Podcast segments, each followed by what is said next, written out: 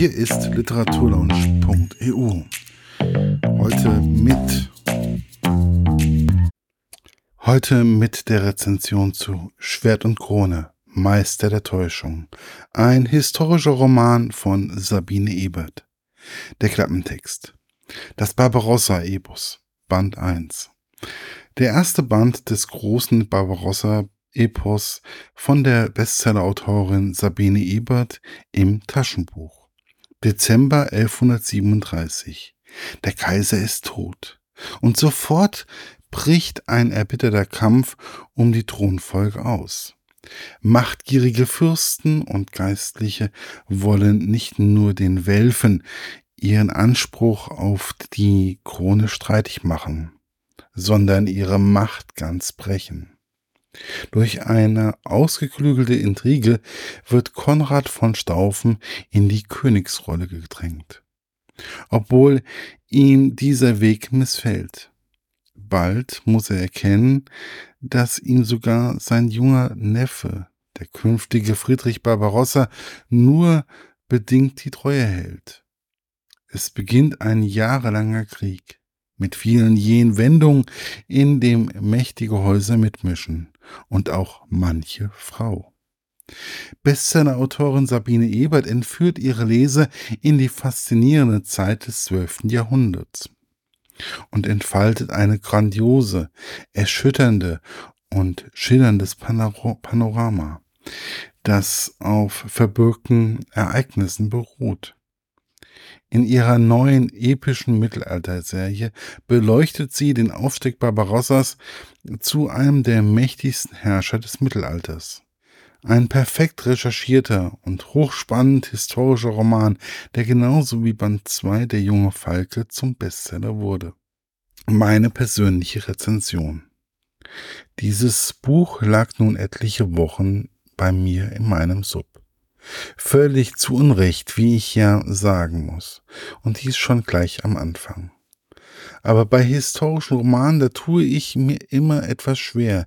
Nicht wegen des Themas. Es ist vielmehr der zusätzliche Zeitaufwand durch meine Neugier. Ich setze mich hin, recherchiere noch ein wenig über die Personen, Burgen oder Liedern und will einfach noch mehr wissen. Eigentlich sehr positiv wenn das beim Geschichtsunterricht auch so gewesen wäre. So auch diesmal. Da sitze ich also und lese ein Buch über Barbarossa, einem der berühmtesten deutschen Kaiser. Und was mache ich? Ich lese noch mehr über diese Zeit. Und dabei schreibt Frau Ebert schon über fast alles Erdenkliche. Sie beschreibt die Zeit immer wieder aus dem Blickwinkel der verschiedenen Personen. Man lernt vieles über die Winkelzüge der einzelnen Grafen im Kampf um die Macht. Man erfährt, dass es völlig normal war, Kinder einfach an andere Höfe zu geben, wie zum Beispiel bei Adela von Frohburg, die immer wieder im Buch in Erscheinung tritt. Ich muss sagen, sie war mir vorher nicht nur nicht auch nur im geringsten bekannt. Nun weiß ich, dass sie die Erbin des Egerlandes war, die erste Frau von Kaiser Friedrich, genannt Barbarossa, und noch einiges mehr.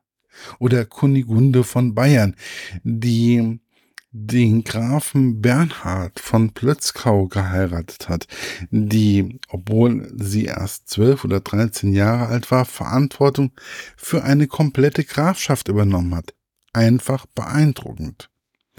Oder wie sich die Kaiserin Witwe Ricenza für ihren Schwiegersohn eingesetzt hat. Es wurden auch einige Familien genannt, die ich vorher nicht kannte und wo ich dann doch erstmal die Suchmaschine befragen musste, um etwas über diese Familien zu lernen. Sprich, Frau Ebert hat geschafft, oder schafft es, mir die deutsche Geschichte etwas näher zu bringen. Und zwar eine Zeit, für die ich mich irgendwie nur wenig in der Schule interessiert und auch gelernt habe.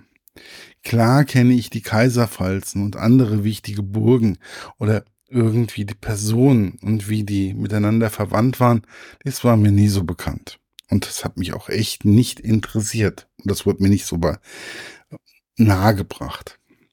Mein Fazit ist eigentlich eines.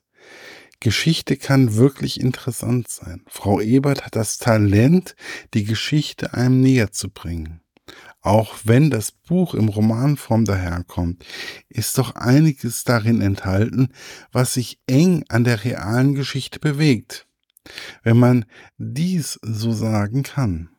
Denn was kann man einige Jahrhunderte später noch mit Bestimmtheit sagen? Man kann nicht wissen, was bestimmte Fürsten gedacht haben. Noch nicht einmal das Getane ist sicher. Die Chroniken wurden doch immer von den Siegern geschrieben, also für die Herrscher, und wurden diese ab, dann abgenickt. Selber schreiben und lesen konnten ja viele nicht einmal. Toll war auch, dass noch einmal darauf aufmerksam gemacht wurde, dass bestimmte Konflikte wie mit den Juden oder Moslems schon ewig zu unserer Geschichte gehören und dass es eigentlich be am besten funktioniert, wenn man, wenn wir von anderen Kulturen lernen, anstatt andere Kulturen den Kopf einzuschlagen und sie nicht hineinzulassen.